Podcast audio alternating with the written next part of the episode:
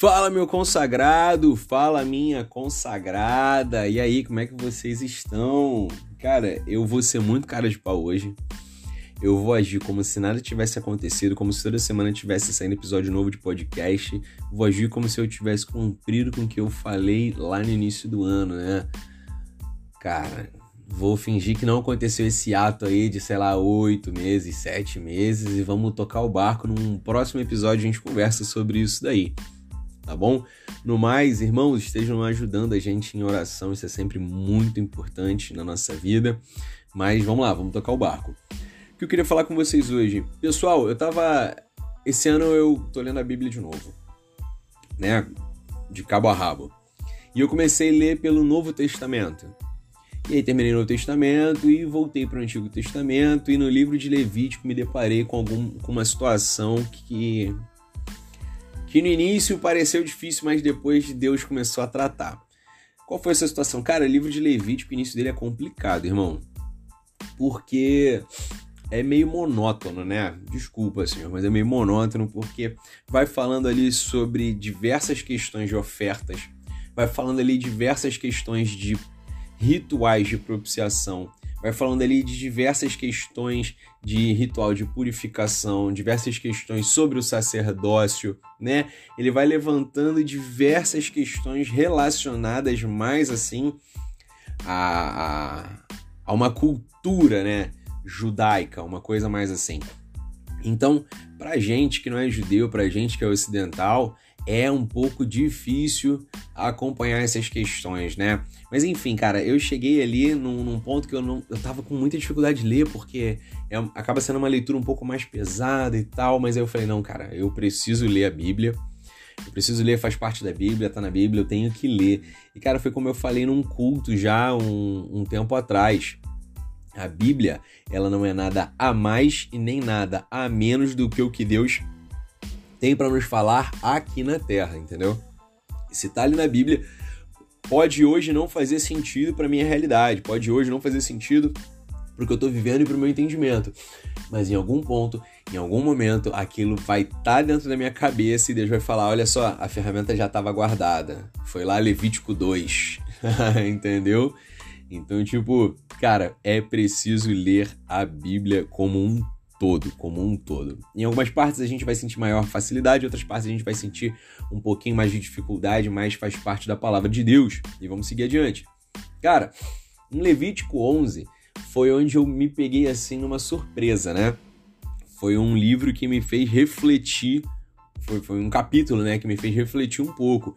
Fala exatamente sobre a questão aí dos animais impuros, né? O homem podia se alimentar de alguns animais, no caso, os animais que fossem ruminantes, e que tivessem a pata, a pata, o casco partido, né? Enfim. E aí a gente sempre fala muito aí sobre o porco, né? A religião ensinou pra gente que o porco é um animal imundo, que o porco é um animal imundo. Muito embora lá na frente, já no Novo Testamento, Deus venha quebrar com isso, né? Perguntando aí para Pedro, né? Como ele pode condenar algo que ele abençoou. Mas enfim, vamos lá. A questão é a seguinte: a gente sempre fala muito do porco, mas existem outros animais que a gente não ouviu falar. É, não que isso hoje em dia seja importante, mas vamos, vamos acompanhar o raciocínio comigo, vamos montar esse raciocínio. Cara, outro animal que também seria impuro, outro animal que a gente não deveria comer é coelho. Eu sei, nem todo mundo come coelho, a gente não come coelho todo dia, mas existem locais que é muito normal comer coelho. Agora, tem, existem outros animais também que é bem normal da gente comer. Eu não sei onde você está me escutando, mas aqui no Brasil, Rio de Janeiro, é muito normal da gente comer, por exemplo, frutos do mar. A gente mora numa cidade litoral e, cara, a gente tem camarão fresco, a gente tem lula fresca, polvo fresco, mexilhão fresco, ostra fresca. Isso tudo é uma delícia. Siri fresco, caranguejo fresco. Só que, cara, tudo isso, aos olhos da Bíblia, seriam também animais impuros, ou seja, não seriam próprios para nossa alimentação. E é engraçado que a gente nunca ouviu falar sobre isso. A gente se prendeu na nossa religiosidade, na verdade na religiosidade das outras pessoas que sempre falaram do porco, mas que nunca falaram essa outra parte da verdade. Com isso, eu quero levantar algumas coisas aqui com você para que você venha entender. Não que não possa comer uma coisa ou outra, mas para que você entenda o que o que está acontecendo aqui. Muitas vezes a gente repete o que todo mundo está falando, mas a gente não para para escutar o que Deus está dizendo. Paulo, como é que você, por que você está falando isso? Porque, cara, sobre o porco todo mundo sabia, mas a Bíblia, a palavra de Deus, o que Deus diz, vai muito além daquilo que estão dizendo por aí.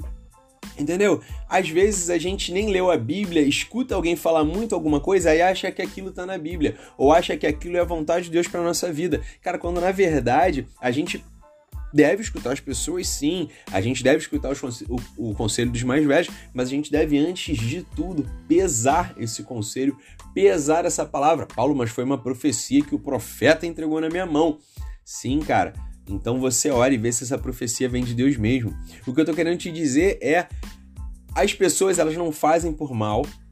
As pessoas estão te dizendo a verdade, mas quem sabe se o que essa pessoa está te dizendo é a verdade completa? Porque o livro de Levítico me mostrou isso, cara. Que muitas das vezes a pessoa ela tá ali na boa intenção, querendo te dar conselho, querendo te mostrar algo de valioso. Quando na verdade, quando você vai para a Bíblia, cara, Deus está te mostrando algo muito além daquilo, sabe?